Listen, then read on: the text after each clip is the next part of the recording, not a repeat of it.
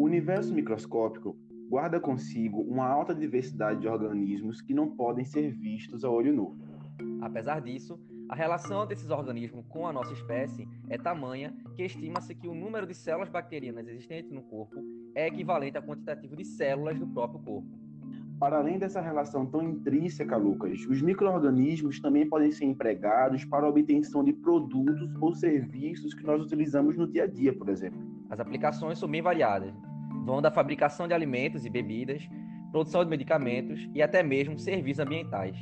Assunto extremamente importante para quem está se preparando para os vestibulares, para nos ajudar melhor a entender sobre a biotecnologia microbiana e a produção de cervejas. Nosso entrevistado de hoje é o professor de biologia e mestre em biotecnologia pela Universidade Federal de Pernambuco, Walter Pinto. Walter, gostaria de dizer que é uma honra tê-lo aqui no CMCast e falando sobre um, um tema que eu vou falar pessoalmente agora como biólogo também. Eu gosto muito de biotecnologia, então eu gostaria de agradecer pela sua presença aqui no CMCast, trazendo um conhecimento que é tão atual e necessário para quem está se preparando para os vestibulares. Oi, Matheus, eu que agradeço o convite, né? O convite eu agradeço a você, agradeço ao Lucas agradeço ao pré-vestibular e é um prazer falar sobre um assunto que eu realmente amo, que eu escolhi estudar. Então, vai ser ótimo gravar aqui com vocês. Então, como sempre, né, nós sempre começamos os conteúdos é, que nós trazemos aqui no podcast de uma forma mais básica, procurando introduzir aquela pessoa que ainda não tem muita familiaridade com o tema. Né? Afinal, a gente reconhece que nem todo mundo tem muita proximidade. Walter, a gente sabe que o título do episódio de hoje, né, que o pessoal já viu, é a biotecnologia e a produção de cervejas. É, mas o que seria de fato a biotecnologia? O que, é que a gente entende quando se fala em biotecnologia? É, nós podemos definir a biotecnologia de várias formas diferentes. Não tem uma definição única e universal para se definir biotecnologia como também não tem uma definição única e universal para definir biologia, por exemplo. Então, muitas pessoas elas podem estar definindo a biotecnologia de formas muito variadas e podem estar corretas. É, geralmente, essas definições que a gente escuta de biotecnologia ou que a gente lê em algum livro didático ou então em livros universitários também, é, todas essas definições elas podem estar corretas e geralmente elas estão incompletas também, porque como é uma uma área muito ampla, é uma área interdisciplinar, é muito difícil em um único parágrafo, por exemplo, às vezes até mesmo em um livro inteiro, definir biotecnologia. É, eu poderia, de uma forma simplificada aqui, falar que biotecnologia é a utilização de seres vivos, né, de sistemas biológicos, para geração, para promoção ali de algum serviço ou de algum produto que venha beneficiar a sociedade. Walter, é, já que a biotecnologia também se trata né, de, do estudo de micro-organismos e a utilização desses seres vivos, né, é, como você falou, para a produção de, de alguns produtos, e a gente pode se perguntar qual a importância desses micro-organismos para nossas vidas. Até porque a gente sabe que é, o nosso organismo abriga né, uma infinidade de, de espécies de micro-organismos. Né? A gente pode dizer que existe ecossistemas dentro do nosso organismo? A gente pode dizer isso, Walter? É, podemos. É, os micro-organismos têm importância assim, fundamental para a nossa vida, tá?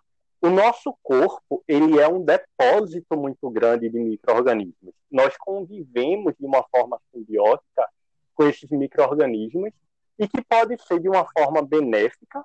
Muitos deles que nós convivemos fazem parte da nossa microbiota natural, são bons para a gente. E outros não, podem ser patógenos, podem estar causando aí alguma doença. É, então, em relação à nossa saúde, é de extrema importância que exista um equilíbrio dinâmico e adequado dessa microbiota no nosso corpo, tá? E também esses microorganismos eles podem gerar alguns serviços e produtos que são extremamente interessantes tanto do ponto de vista econômico quanto do ponto de vista biológico. A exemplo do que vamos discutir mais tarde um pouco, que é a cerveja. Né? A cerveja ela é um produto que causa alguns benefícios à saúde quando utilizada corretamente e quando consumida né, corretamente e também do ponto de vista prazerosa, né? A cerveja ela promove momentos muito prazerosos que levam em consideração a todo um aspecto sociocultural que, que nós estamos incluídos. Walter, eu queria pegar um parênteses na tua fala, porque eu acho que é bem importante também que o nosso ouvinte reconheça esses termos. Quando você fala que os micro-organismos né, do nosso corpo vivem em uma relação simbiótica, o que, é que seria essa relação simbiótica? Então, durante o tempo, se nós pegarmos os livros didáticos, nós vamos ver que a simbiose ela pode ser definida de formas diferentes a depender da edição do livro que estamos pegando. É, a simbiose ela pode ser definida como uma relação entre indivíduos de espécies diferentes, onde tem uma interdependência muito grande física. É, pode ser algo benéfico ou não. Por exemplo, o mutualismo, ele atualmente nos principais livros de referência didáticos, eles estão inclusos, o mutualismo está incluso como uma relação simbiótica, onde nós temos ali uma relação que é positiva, positiva, né, exemplo ali das micorrizas, que é a associação de, de fungos com raízes de plantas, onde ambos saem beneficiados, mas também podemos ter, é, dentro da simbiose, relações que não são é, positivas para ambos, como o parasitismo. Né? O parasitismo ele pode ser considerado como uma simbiose de acordo com alguns livros didáticos. Mas se você pegar alguns livros didáticos mais antigos, você talvez não encontre o parasitismo como sendo uma simbiose. Os livros mais recentes trazem por causa dessa é, dependência física muito grande que existe entre é, o hospedeiro e o, o patógeno, o parasita em si. Entendi, Walter. É, eu vou compartilhar agora contigo, não sei, não sei uma, uma, certa angústia que eu sinto em relação aos capítulos de biotecnologia dos livros de biologia, que geralmente se, concentram, se, se, concentram muito né, na, na parte da engenharia genética, a produção de, de medicamentos, de insulina e por aí vai. Só que eu acho que é interessante, né, Walter, o nosso ouvinte também reconhecer que a biotecnologia ela vai muito além disso a própria biotecnologia microbiana, a biotecnologia vegetal, ou seja, como você falou, é uma área bem ampla, né? Exatamente, Matheus. A biotecnologia, ela é um ramo muito, é, ela é um ramo interdisciplinar. Geralmente, ela inclui ali a biologia, a química, as engenharias. Então, não está incluso apenas dentro da biologia, o que já é algo extremamente vasto, tá? Quando pegamos um livro didático, geralmente nos livros de referência do ensino médio, nós não encontramos uma secção única de biotecnologia. Geralmente a biotecnologia ela é vista no terceiro ano. No terceiro ano nós temos ali evolução, é, genética e, e ecologia, tá? Na maioria dos livros. Então, nós encontramos a biotecnologia como um subtópico dentro da genética, como se fosse uma genética aplicada. É, e, de fato, nós podemos encaixar a biotecnologia aí, mas ela vai além disso, né? Poderia ser um tópico é, separado para não ser tão negligenciada e ela acaba sendo muito restrita por causa dessa divisão. É, acaba sendo um subtópico de genética, onde nós poderíamos estar englobando muitas outras coisas. Se você imaginar uma pessoa de engenharia, muitas vezes não trabalha com nada diretamente de genética, mas está fazendo biotecnologia. É, durante o meu mestrado, eu trabalhei com biotecnologia, mas eu não trabalhei com genética. Então, acabamos restringindo a biotecnologia eu costumo falar que no ensino médio, quando nós pegamos questões de vestibulares, 80% dessas questões estão levando em consideração o aspecto genético, tá? É, um exemplo típico dessas questões são aquelas de eletroforese, de PCR, mas e os outros, outros 10% seria para fermentação, tá? fermentação seja de bebidas alcoólicas, mas geralmente vem muita de biocombustível, e outros 10% de assuntos, de assuntos variados.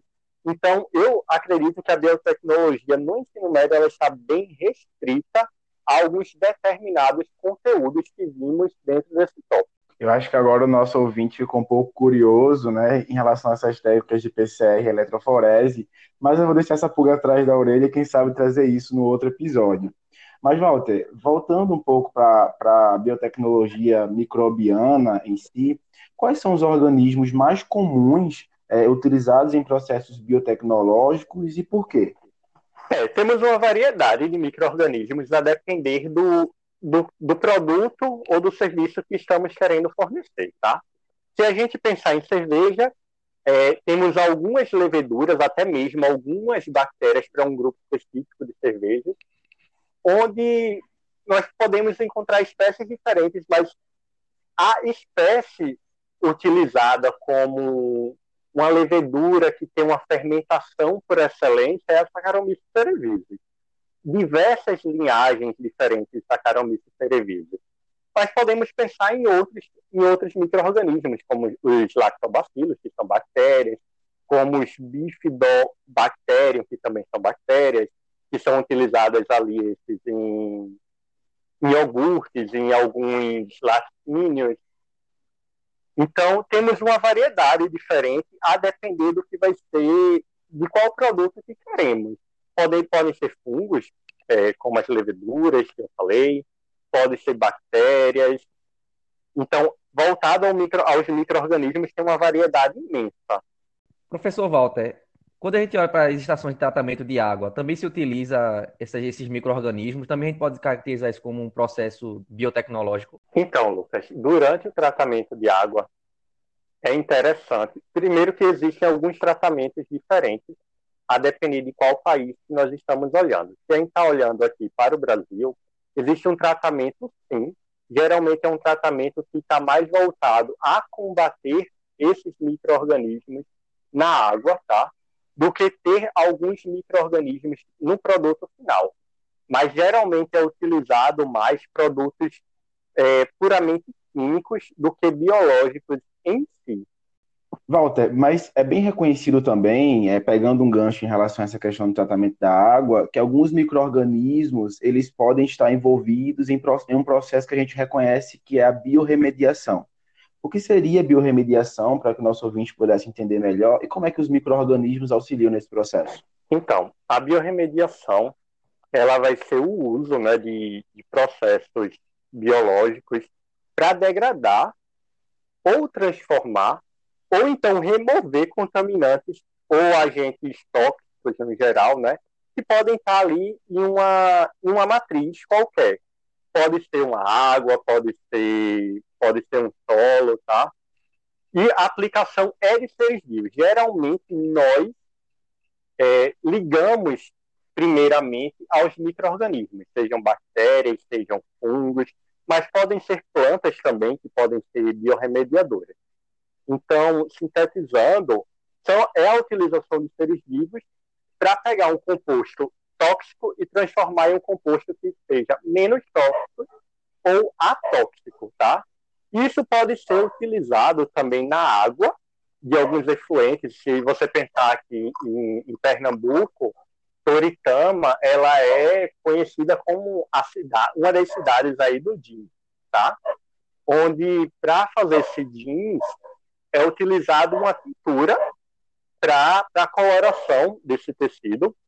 E muitas, muitos dos locais que fazem essa produção acabam colocando essa, esse resíduo industrial diretamente em efluentes. Então, poderíamos estar utilizando de alguns seres vivos biorremediadores, né, como fungos, por exemplo, para estar tá pegando esse, essa substância tóxica, essa pintura, e convertendo em algo que não vai trazer nenhum malefício nem para o ser humano e nem para os outros, é, para a biocinese que está ali, e para o, o, ambiente, né, a parte que, a parte não viva.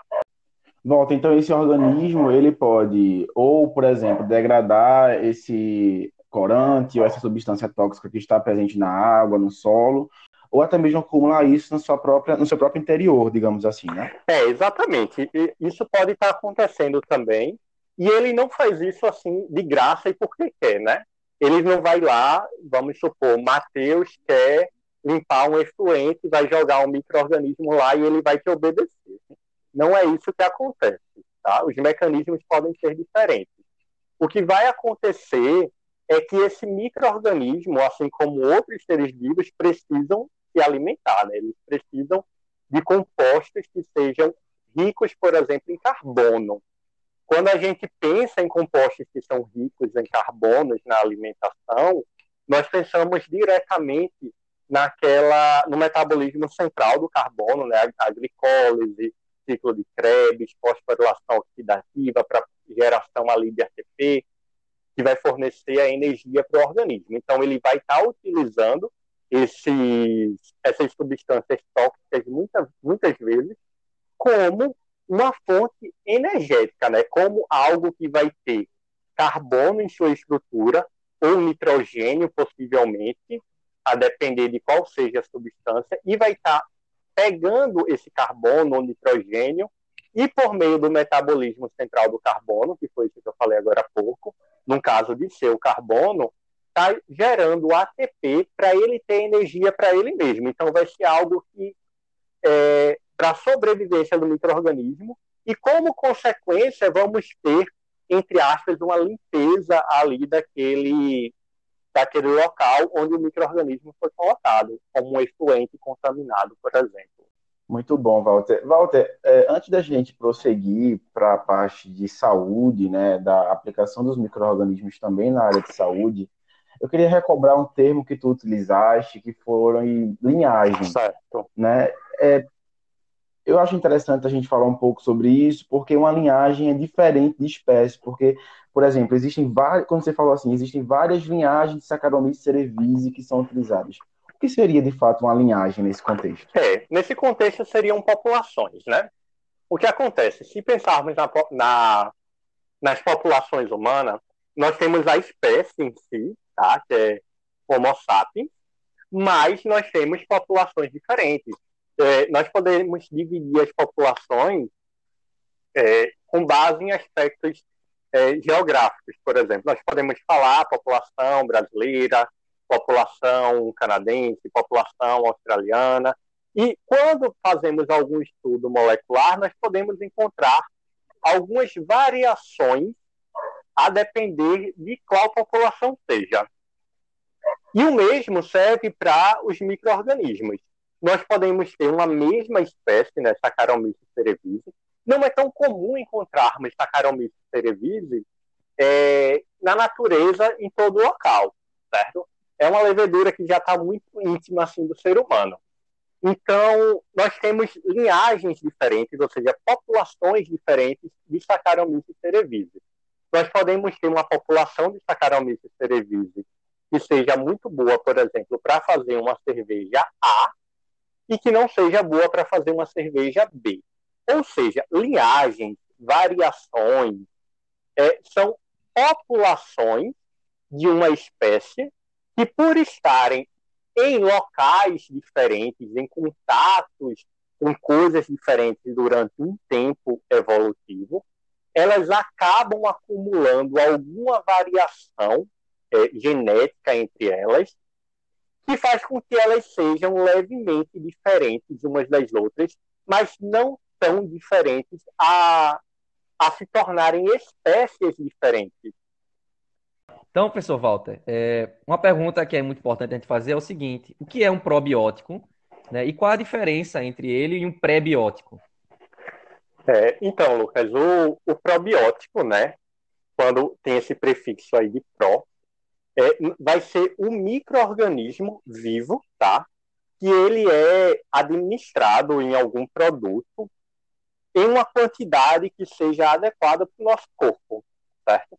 E esse microorganismo que vai estar sendo colocado em um produto e que nós vamos estar ingerindo esse microorganismo por intermédio aí do produto, desse produto, seja um leite fermentado, por exemplo, ele vai estar conferindo alguns benefícios a, ao nosso corpo, à, nossa saúde, tá?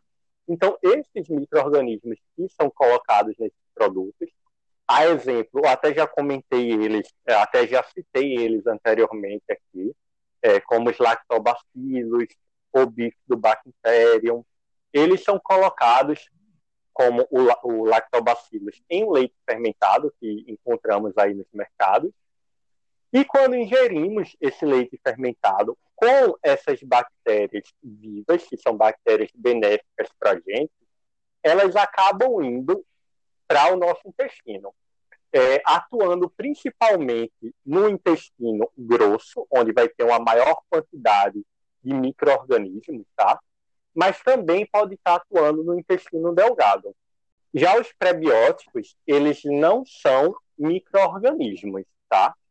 Os pré-bióticos, quando vem aí esse prefixo de pré, é algo que sucede o encontro ali com a microbiota que está no nosso corpo, mas que vai estar tá auxiliando essa microbiota.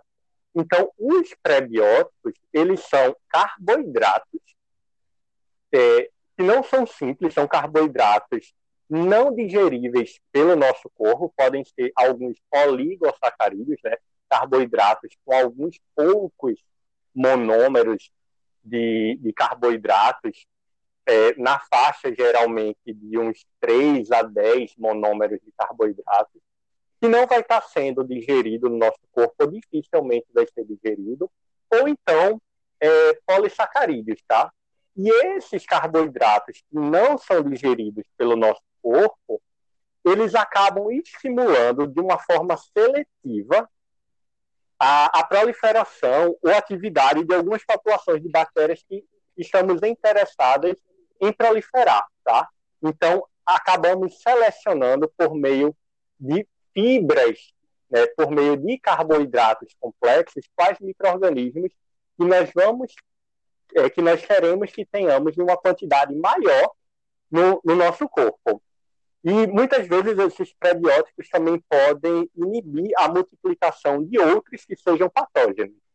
Então, sintetizando, né, probiótico é o microorganismo utilizado vivo no nosso corpo e o prebiótico é uma alimentação, um carboidrato não digerível que vai estar selecionando qual microorganismo que você quer que esteja ali compondo a microbiota é, do corpo, tá?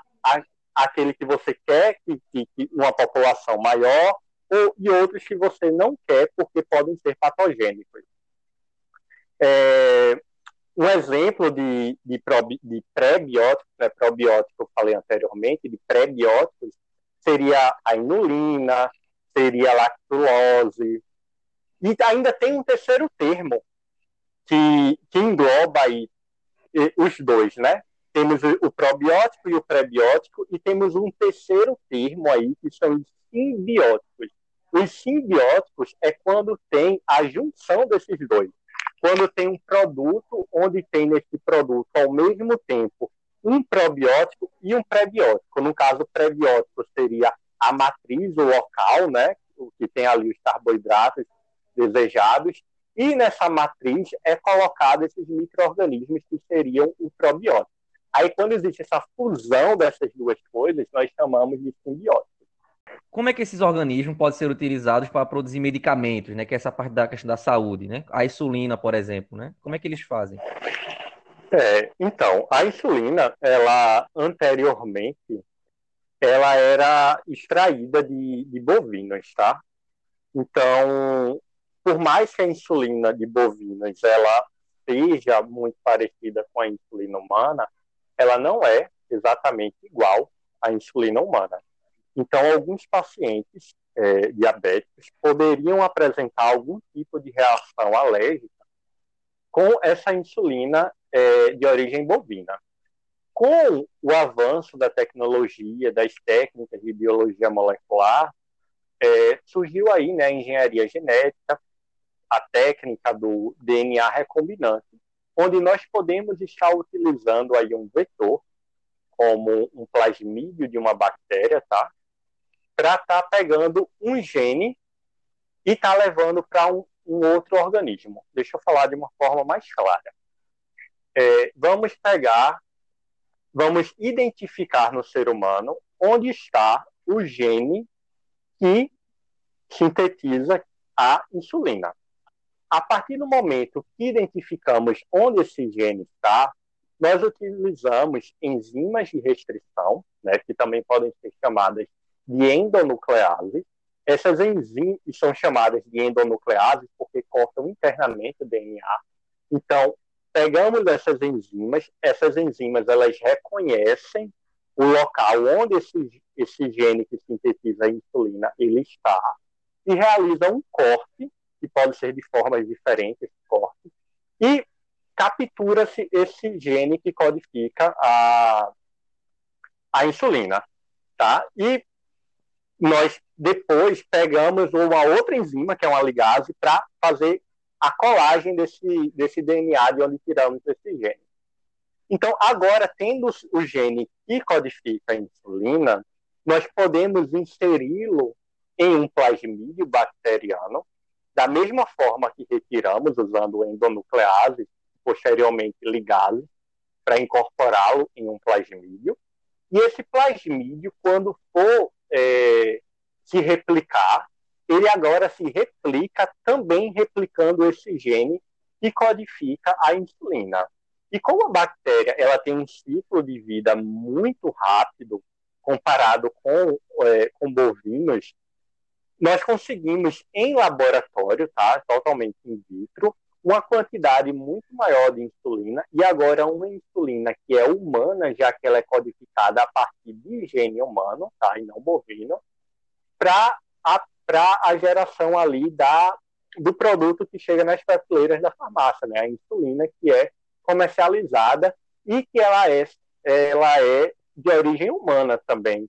E tudo isso por causa dessa, dessa técnica de DNA recombinante isso também pode ser chamada né, de, de engenharia genética. Walter, fala para a gente um pouco sobre a importância da insulina, né? Não sei se quem está nos ouvindo aí conseguiu fazer essa associação da importância da insulina, uma vez que a diabetes né, é um problema realmente muito presente na nossa sociedade hoje em dia. Certo.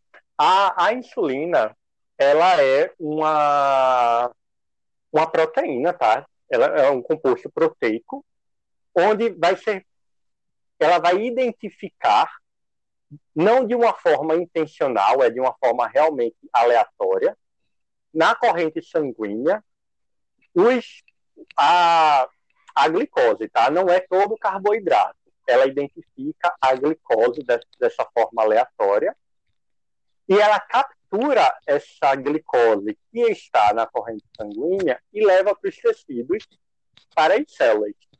Então, nós conseguimos é, cap capturar, é, produzir energia muito por conta dessa, é, desse composto proteico, por conta desse, desse hormônio. Então, nós nos alimentamos, seja um biscoito, ou seja um almoço, um jantar. Então, nós ingerimos nessa alimentação carboidratos, tá?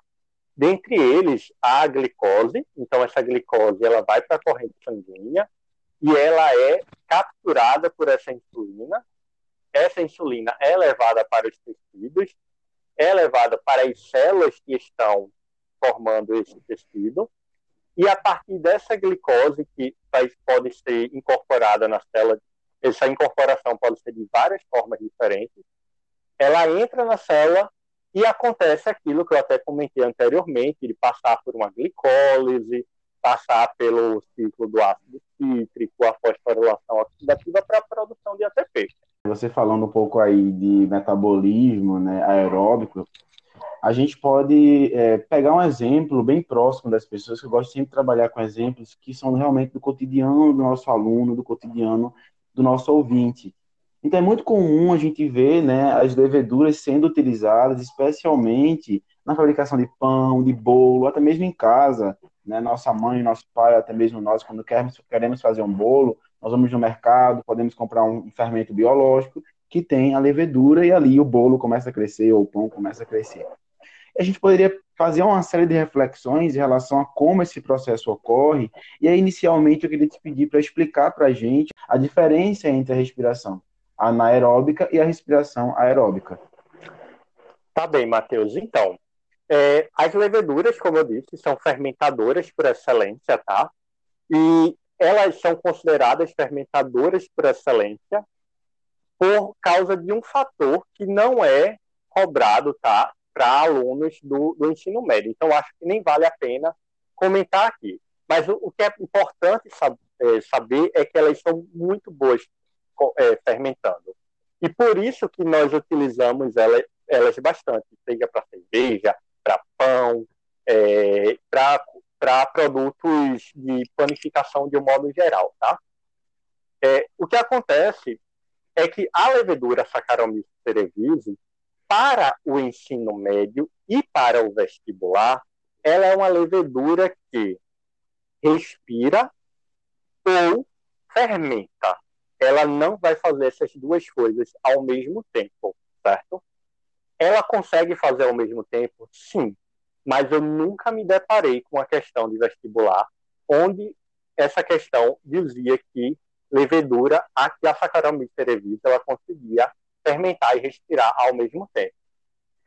Então, o que o aluno precisa saber é que quando não existe oxigênio disponível no meio, essa levedura ela não vai conseguir oxidar completamente a glicose.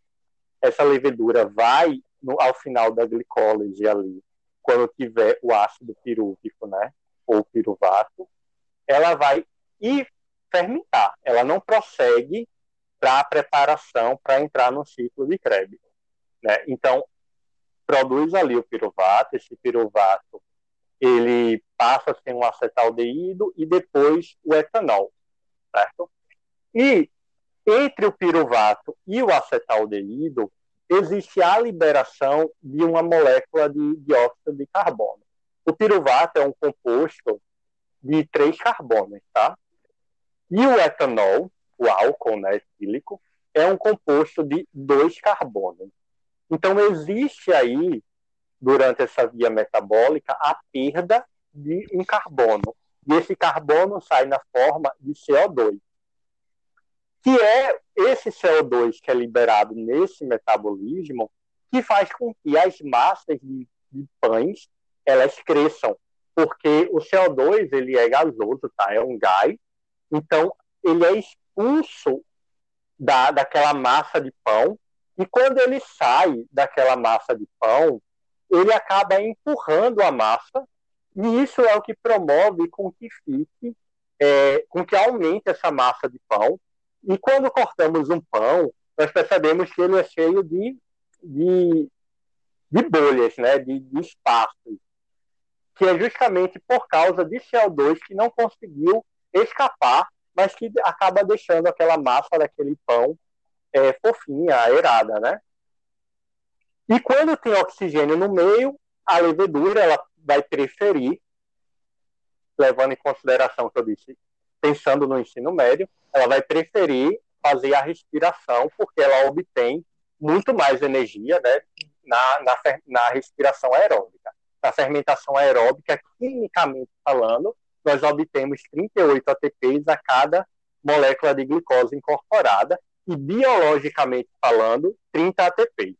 É, os alunos se depararem com questões de vestibulares e perguntem o saldo de uma respiração aeróbica, em uma prova de biologia, eu recomendo colocar como sendo 30 ATPs, que é o saldo biológico e não o saldo químico de 38 ATPs.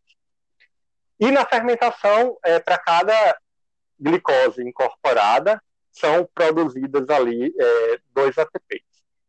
Então, o que faz com que um pão, a levedura, né, durante uma, a fabricação de um pão é, ela fermente e não ela fermente preferencialmente e não respire, é porque nós colocamos o pão dentro de um forno onde nós vamos colocar fogo ali, esse fogo vai estar consumindo o oxigênio que tem dentro daquele forno, então fica um ambiente sem oxigênio.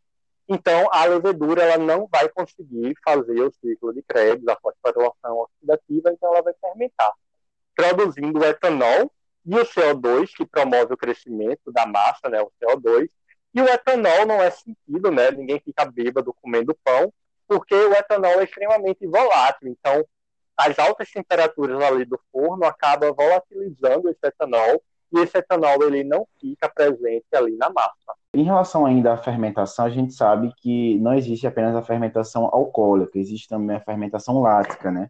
Poderia diferenciar para a gente, para ficar um pouco mais claro? Sim, claro. É, existem, no geral, é, três fermentações, né? Duas são muito mais discutidas, porque temos mais contato com ela no nosso dia a dia. Uma que é a fermentação alcoólica ou etanólica, que foi essa que eu falei, né? Do, que durante a fabricação do pão. Então, ali temos do piruvato formado na glicólise, a síntese em seguida do, do etanol ou álcool etílico com a perda de uma molécula de CO2. Já na fermentação lática, do piruvato, é, não existe um intermediário, como na, na fermentação alcoólica, e o intermediário é o acetaldeído, tá?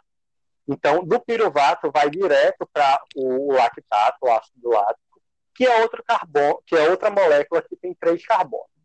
Então, se a gente pensar na glicose, que ela é absorvida, que ela vai entrar aí na, na glicólise, né? A glicose ela tem seis carbonos. Então, ela entra na glicólise, acaba no final da glicólise formando é, dois piruvatos, tá? Não são formados simultaneamente, um é formado primeiro que o outro é, mas acaba no final ali resultando em dois piruvatos, que são, como é a quebra de uma glicose, a, e a glicose tem seis carbonos, cada piruvato tem três carbonos. Então, esse piruvato, quando vai para etanol, tem um intermediário para acetaldeído. Então, do piruvato para acetaldeído é perdido uma molécula de CO2, no caso duas para cada glicose, e depois é formado como consequência dessa saída desse carbono o etanol, tá? Na fermentação lática, do, dos dois piruvatos, cada um vai ser convertido ali em ácido lático ou lactato. Então, ácido lático ou lactato é uma, são moléculas né, de três carbonos também. Uma outra fermentação é a fermentação acética que ela vai produzir o ácido acético e ela é muito parecida com a fermentação alcoólica. Também existe a perda de é, uma molécula de CO2 ali de piruvato para o acetaldeído.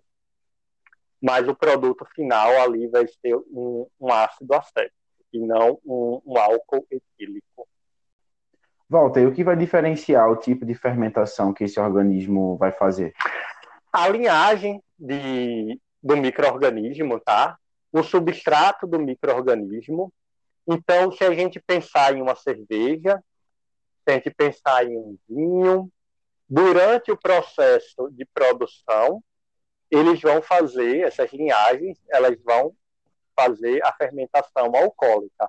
Mas também podemos pensar no vinho enquanto ele está armazenado de uma forma incorreta, onde pode ter ali uma fermentação acética, que vai transformar aquele vinho, é, entre aspas, em um vinagre. Então, depende de qual microorganismo está sendo utilizado, de qual substrato está sendo utilizado. Nós fermentamos, tá? As nossas células musculares, elas fermentam. Sendo que elas não fermentam álcool, ninguém fica bêbado, porque as células ficam fermentando e produzindo álcool. Nós fermentamos ácido lático. Quando, as nossas, quando nós estamos nos exercitando, fazendo algum movimento muito brusco, onde as células musculares não conseguem ter um fornecimento adequado de oxigênio, então elas acabam não respirando e sim fermentando e produzindo ácido lático. A depender de, da quantidade de células que está fazendo isso e do tempo em que isso acontece, esse ácido lático ele é tóxico no nosso corpo e acaba causando alguns problemas, tá? Mas nada que, é, que vá ser permanente, porque acaba esse ácido, ácido lático sendo convertido, degradado ali no fígado. Então, sabemos que a cerveja ela faz parte da sociedade né, desde séculos e séculos e acompanha a história da humanidade. Ela faz parte, né, como o professor Walter falou, é, dos aspectos sociais e culturais né, da nossa civilização, certo? E aí a gente pode conversar sobre como é, quais são os ingredientes que são básicos ali para produzir uma cerveja. É, então, Lucas, essa, essa pergunta que você está me fazendo, ela poderia ter respostas diferentes a depender do tempo onde essa pergunta é feita. Atualmente, eu vou responder que são quatro ingredientes básicos, tá? Mas quando lemos sobre cerveja, a origem de, é, desse produto, nós pensamos aí algo em torno de 6 a 8 mil anos é, antes de Cristo. E os quatro ingredientes hoje, para te responder, são a água, tá? que é o que está em maior quantidade na cerveja, cerca de 90%. Nós temos o malte, que, é, que são grãos, tá? como o grão de cevada, o grão de trigo, grão de milho, que é quem vai fornecer carboidratos para o terceiro ingrediente, que é a levedura, que vai estar fermentando. Existem uma, existe uma diversidade enorme de leveduras que vai estar fermentando cerveja e a depender de qual seja a cerveja de interesse, vai ter uma linhagem diferente de levedura, bem como malte diferente, é, enfim. E o último ingrediente é o lúpulo. O lúpulo é uma florzinha, tá? Que é uma planta onde tem uma florzinha, que nessa florzinha tem uma substância que é chamada de lupulina essa substância, que é a lupulina, ela, ela promove a cerveja um amargor. A cerveja ela é uma bebida que é amarga, né? Pode ter um nível diferente de, de pode ser mais amargo, menos amargo, mas ela é amarga e é por causa dessa substância que tem nessa planta que é o lúpulo. Então são quatro ingredientes: água, malte, é, levedura e lúpulo. Mas se você me fizesse essa pergunta, se tivesse, se fôssemos nascidos, né, há um tempo atrás, quais são os ingredientes da cerveja? Isso nem sempre foi desse jeito. É, a cerveja ela surgiu, acredita-se, de uma forma acidental, certo? É, e trazendo aqui um aspecto social é, importante para esse universo machista que vivemos, muito provavelmente foi por causa de mulheres e não de homens é, que a cerveja surgiu. Então, é, acredita-se que esse surgimento da cerveja estava atrelado a, a, um acidente inicialmente, onde não estavam intencionados em fazer uma bebida. Ela aconteceu e por causa de, de micro-organismos fermentadores que estavam no próprio ar, que entraram em contato com uma solução, né, com uma mistura parecida com a cerveja, e eh, tinham grãos de, de malte, grãos de é, grãos de modo geral, e choveu, esses grãos, esses grãos ali eles ficaram úmidos, é, algumas enzimas atuaram fazendo com que carboidratos ficassem é, não tão complexos, ficassem mais simples, e os micro-organismos do ar, em contato com esse líquido, fermentou aquilo. Teve alguma pessoa que decidiu beber aquilo por algum motivo, gostou da sensação que foi promovida por essa bebida e tentaram reproduzir. Walter, de uns tempos para cá, nós percebemos assim no mercado várias cervejas denominadas puro malte. O que é uma cerveja puro malte e o que diferencia ela das outras cervejas? Uma cerveja puro malte é uma cerveja que utiliza apenas malte oriundo do vegetal cevada, certo? Então, é, como eu disse, é, o malte ele pode ser de cereais diferentes, tá? Como é, trigo, como milho, mas quando utiliza-se apenas cevada para formar esse malte, é, dizemos que é uma cerveja puro malte. Sim. Quais são as etapas do processo de produção de uma cerveja? É algo bastante complicado ou é algo bastante simples? Olha, é algo relativamente simples, considerando é, a diversidade de processos industriais que temos hoje. Né? A cerveja ela é produzida há milênios, então não é algo extremamente complexo, mas é, requer muito cuidado, muito cuidado, porque várias, durante várias etapas né, do processo industrial é, pode haver contaminação e gerar ali um produto que não seja apropriado para o consumo. Podemos falar que existem duas grandes etapas na produção de cerveja. Uma etapa que a gente chama de etapa quente e uma outra etapa que a gente chama de etapa fria. Dentro dessas etapas existem algumas outras etapas. É, eu vou explicar, para ficar mais simples de, de compreender aqui, a, como aconteceu no surgimento da cerveja, porque o raciocínio é meio que parecido, do que falar aqui de aspectos muito industriais. É, então, voltando para aquela historinha de como surgiu a cerveja, o que é que aconteceu? A agricultura, né, ela, ela era a base da, desse, desse pessoal ali na época que tinha acabado de se instalar como sedentários. Né? O ser humano ele era nômade e passou a ser sedentário. E uma das coisas que fez com que fosse sedentário é a, a agricultura, né? Tá ali. Inclusive existe o que eu vou falar agora não é ciência, mas é uma é uma lenda, mas que é uma lenda que os, até os livros de cerveja científicos trazem, mas deixando bem claro que é, que é uma lenda, é que a agricultura ela surgiu por causa da cerveja e do pão, mas muito mais por causa da cerveja, porque as pessoas estavam plantando para poder fazer cerveja e comercializar. Um dos, um, uma das coisas escritas mais antigas é, no mundo que se tem documentado é algo relacionado à agricultura e comércio de cerveja. Então existe essa lenda aí de que a agricultura e a matemática ela surgiu por causa do, do comércio da cerveja, do comércio do pão, porque era necessário ter um local fixo, tá? E ter um local fixo onde seja, onde fosse adequado, é, que aquilo funcionasse para que ele sempre tivesse esses grãos ali e para poder comercializar. Então existe essa lenda de que a agricultura e a matemática surgiram bastante é, influenciadas por causa do comércio da cerveja, que era utilizado como moeda de troca entre coisas. Né? Hoje a gente paga aqui com real, mas já teve um tempo em que algumas civilizações pagavam com barris de cerveja.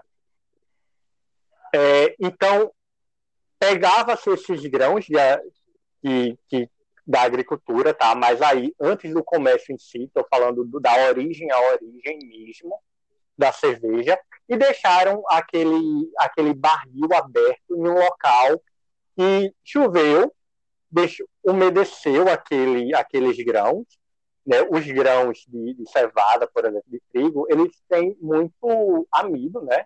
Que são polissacarídeos e que são difíceis de serem degradados. Mas com a água da chuva em contato com esses grãos, algumas enzimas atuaram ali e quebraram esse amido, deixando açúcares mais simples disponíveis. E esses açúcares disponíveis nessa solução, nessa mistura de, de grãos com água da chuva, é, em contato com os micro-organismos do solo, bactérias, é, leveduras, essas leveduras e bactérias utilizaram esses carboidratos simples para fermentar essa bebida, tá? Mesmo assim, é, eu falando da origem, ele estou simplificando bastante. Acredita-se que não foi uma temporada de chuva, mas foram duas. Mas para simplificar, agora falar uma aqui. aí surgiu esse líquido fermentado, onde beberam e gostaram da sensação que esse líquido promoveu. Atualmente, existe isso de pegarmos o grão, misturarmos com água, mas não água da chuva, né, uma água potável de qualidade, e grãos selecionados, aquecemos isso para é, desse amido dali gerarmos carboidratos mais simples, colocamos um microorganismo quando está em uma temperatura um pouco mais fria para não matar o microorganismo, fermentamos essa cerveja em uma temperatura geralmente baixa, a depender da cerveja pode ser uma temperatura de 18 graus, mas também pode ser uma temperatura de 0 grau. Aí você fala, ah, 0 grau vai congelar, como é que vai fermentar? Mas lembrando que durante a fermentação existe a síntese ali de álcool, e a presença do álcool faz com que a zero grau não haja o congelamento, com que ainda fique líquido. Então, a depender da cerveja, vamos utilizar micro-organismos diferentes, temperaturas diferentes, tanto para a parte, é, para a etapa quente, quanto temperaturas diferentes para a etapa fria. Então, assim, existe uma complexidade muito grande, mas toda essa complexidade, tecnicamente falando, é simples, já que é feito há muito tempo isso, tá? Mas que cada dia vai se aperfeiçoando mais para criar condições adequadas para o que alguns livros chamam, de magia da cerveja, que é a fermentação, que faz com que a cerveja seja um produto alcoólico. Muito interessante. É, porque a gente vê isso no nosso dia a dia, na nossa realidade, a gente não para para pensar no, tão rico é esse processo. Lucas, a, a história é impressionante. É, é porque não temos todo o tempo do mundo aqui para discutir sobre isso. E eu nem posso entrar uhum. nos detalhes, né? é, e usar os termos adequados para simplificar uhum. um pouco esse processo. Mas a história é extremamente interessante. É, já encontrei, inclusive eu já elaborei algumas questões também, é, que os alunos podem encontrar no vestibular, onde isso que eu falei aqui está é, tá, tá presente no vestibular, né? A fermentação é algo presente no vestibular. É, a identificação de qual carboidrato que está ali nesse grão, o amido, a estrutura de um amido, o porquê esse amido tem que se tornar um carboidrato simples. Então, tudo isso pode ser abordado nos vestibulares.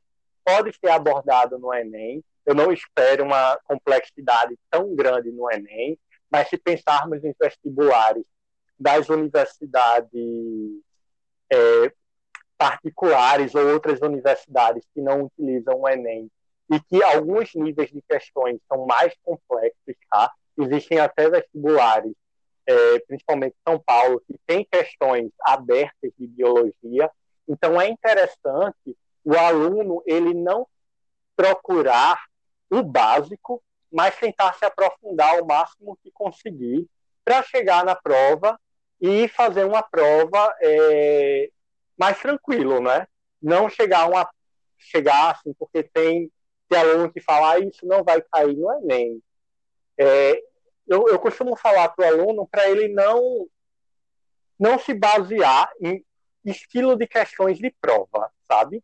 Estude a biologia, porque independente da prova que esse aluno for fazer, é, ele vai saber o conteúdo. É interessante demais praticar, a prova de interesse do aluno, para que ele possa controlar, né, ele ou ela possa controlar o tempo, possa ver o que aquela banca que, que, que faz aquela prova gosta de abordar, certo? Existem, é, como, existem alguns assuntos que estatisticamente caem mais a depender da banca que é utilizada, mas o primordial é saber o conteúdo, certo? Não adianta testar é, a prova em si, testar, é, fazer, entre aspas, questões de estilo Enem, e não saber o conteúdo ou saber o conteúdo de uma forma limitada. Então, interessante é estudar a fundo para que o aluno possa fazer qualquer prova, seja de uma universidade é, que tenha um prestígio é, menor, tá? ou uma universidade que tenha um prestígio maior. Então, professor, é, como a gente sabe, existe uma, uma variedade de tipos de cervejas e que a gente acaba se deparando aí no nosso dia a dia. E a gente pode perguntar, qual, o que diferencia o sabor de cada tipo de cerveja? O que diferencia vai ser o processo em si e os ingredientes, ou uhum. seja, tudo. é, como assim? É, eu trabalhei com uma cerveja que foi a Weizen, que é uma cerveja que é conhecida por ter um aroma e sabor de banana. Aí você me pergunta, ah, durante o processo é colocado é, banana ou então uma essência de banana nessa cerveja? Não. É porque é utilizada uma linhagem de levedura, tá? Onde essa linhagem de levedura ela sintetiza um éster, que é o acetato de isoamila, e esse éster ele tem um aroma e um sabor de banana. Então essa essa cerveja ela acaba tendo essa característica por causa dessa linhagem de levedura que foi utilizada. Outras cervejas elas podem ter o que nós chamamos de de adjuntos, tá? É, que é algo que não vai estar nutrindo ali o microorganismo, mas que pode conferir outras propriedades desejadas. Nós temos cervejas de frutas vermelhas, onde nós podemos, de fato, estar tá colocando ali frutas vermelhas. Então, perceba que podem ser sabores diferentes a depender ou de linhagem de levedura utilizada, ou se foi incrementado é, algum ingrediente novo nessa cerveja. É, então, nós podemos mexer em etapas diferentes do, do processo.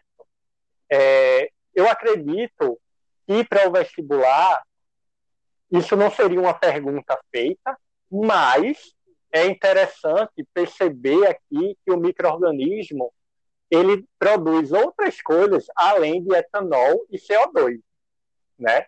Ele produz outros compostos, como que eu falei agora, o éster, que é, um, que é o acetato de isomila. Então, é uma complexidade de, de metabólica que existe na cerveja e o microorganismo ele é um grande protagonista para que esse produto ele exista. Mas sem um microorganismo ali, você não vai ter a cerveja como um produto alcoólico e um produto com uma diversidade de sabores é, diferentes. E afinal de contas, a bebida alcoólica ela é chamada, ela é dita uma bebida alcoólica porque possui o álcool etílico que é proveniente da levedura. Se você pegar uma bebida é, qualquer e adicionar o álcool etílico, que não vem da fermentação de uma levedura, é, não é considerada uma bebida alcoólica. Tem que vir da fermentação desse microorganismo. Walter, ainda em relação ao tipo de microorganismo utilizado, lá no começo do episódio, tu falaste que uma levedura pode ser utilizada para produzir uma cerveja A, mas pode ser que ela não seja útil para produzir a cerveja B. O que isso quer dizer e quais são as características que estão atreladas a essa escolha? Isso quer dizer que você quer um produto com uma determinada característica. Se eu quero uma, uma cerveja que tenha sabor e aroma de banana, eu vou usar essa linhagem de levedura que produz o éster acetato de isomila. Mas se eu quero uma cerveja onde seja é, presente ali um sabor mais nítido de chocolate ou de frutas vermelhas, eu não vou utilizar essa mesma levedura. Eu vou utilizar, posso utilizar uma outra Saccharomyces cerevisiae, mas de uma população, né, de uma linhagem, onde ela vai estar produzindo compostos que caracterizam esse sabor desejado. Então, esse seria o principal fator é, decisivo, né? É, Para finalizar é, o nosso episódio, eu queria recobrar um acontecimento trágico, né, é, que nós vivemos e foi bastante difundido, né, nas mídias, foi em relação à contaminação, né, de, de, por monoetilenoglicol e dietilenoglicol em uma indústria de cervejas lá em Minas Gerais que vitimou algumas pessoas. Então, eu, fiquei, eu acho que uma pergunta que a gente poderia fazer é em relação ao controle desse processo. Eu imagino que tal qual o processo, esse controle ele também seja bem rígido, né? Em relação à produção da própria cerveja e à obtenção do produto final. Olha, o controle da qualidade do processo, ele industrialmente falando, é extremamente rígido, tá? É, poderia ser mais, porém, se fosse mais rígido, é, a, a quantidade, a aplicação de dinheiro pela indústria seria muito grande. Então, existem algumas coisas que poderiam ser melhoradas, mas acabam não sendo melhoradas porque tem um custo muito grande para a indústria. Então, acaba tendo alguns buracos ali. E quando pensamos em cervejarias artesanais, isso fica muito mais evidente, porque muitas das cervejarias artesanais elas não têm o capital de uma grande indústria e muitos eles não têm, é, muitas pessoas que estão ministrando ali não têm um conhecimento também e preocupação de, é, de melhorar o processo, tá? É, o controle ele é extremamente importante para ter um produto de qualidade. Por mais que é, seja possível fazer cerveja até em casa, essa cerveja ela corre o risco de ter alguns compostos que não sejam adequados a depender de como essa cerveja está sendo feita. Como estamos trabalhando com organismos vivos, tá? É, existe a possibilidade de contaminação do início ao final do processo. Naturalmente, durante a fermentação, são produzidos alguns compostos, né, além do, do etanol, do CO2, que eles já são tóxicos, sendo que durante o tempo de fermentação, que pode variar aí de 5 a 7 dias, eles são produzidos e depois consumidos e acabam sumindo da cerveja, e não tem problema é, nenhum. Mas imagina, por exemplo, se a pessoa para a fermentação antes desses, desses compostos sumirem. Então, já fica ali como um produto que já tem uma, uma substância que é tóxica. Então, o tempo todo é evidente isso. Se nós pensarmos na produção da cachaça agora e não da, da cerveja, é, na destilação da cachaça, é, nós costumamos separar em três etapas, em três partes essa, esse, esse produto da destilação, é, a cabeça, o coração e a cauda dessa cachaça, onde a cabeça e a cauda elas são desprezadas e o que é consumido é o que está ali no coração dessa, dessa destilação, porque tanto na cabeça quanto na cauda vão ter alguns compostos que são tóxicos. Então, existem relatos também onde não houve esse descarte, tá?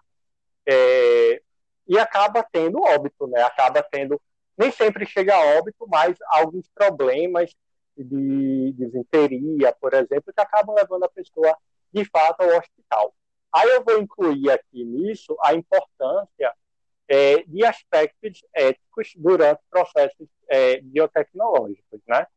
É, o importante não é gerar apenas um serviço ou um produto, é gerar um serviço e um produto com responsabilidade, tanto com responsabilidade para o consumidor quanto para o meio ambiente.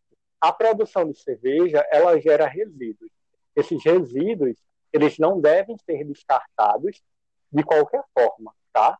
É, não é um produto, não é um processo biotecnológico de qualidade quando se pensa em descartar de qualquer forma. As coisas devem ser reaproveitadas de modo a gerar um menor impacto possível. Walter, já nos encaminhando para o final do episódio, eu gostaria de te agradecer, agradecer a sua disponibilidade em participar.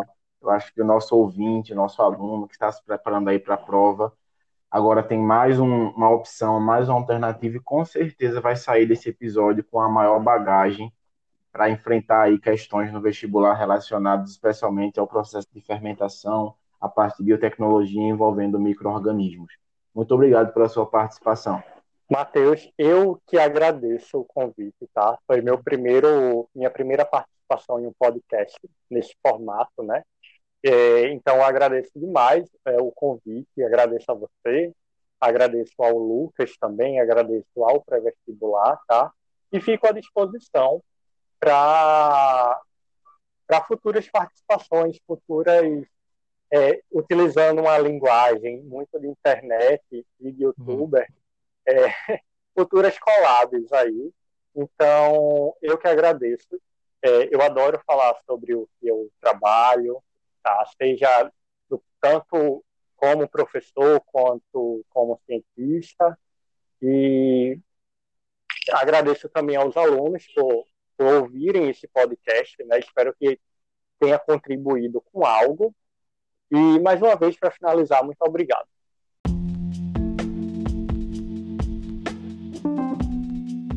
Lembrando que o consumo de bebidas alcoólicas por menores de 18 anos é proibido no nosso país. Eu sou Matheus Cavalcante. Eu sou Lucas Santos. E esse foi o CMCast desta semana, o podcast Carga Máxima Cursos para o seu vestibular.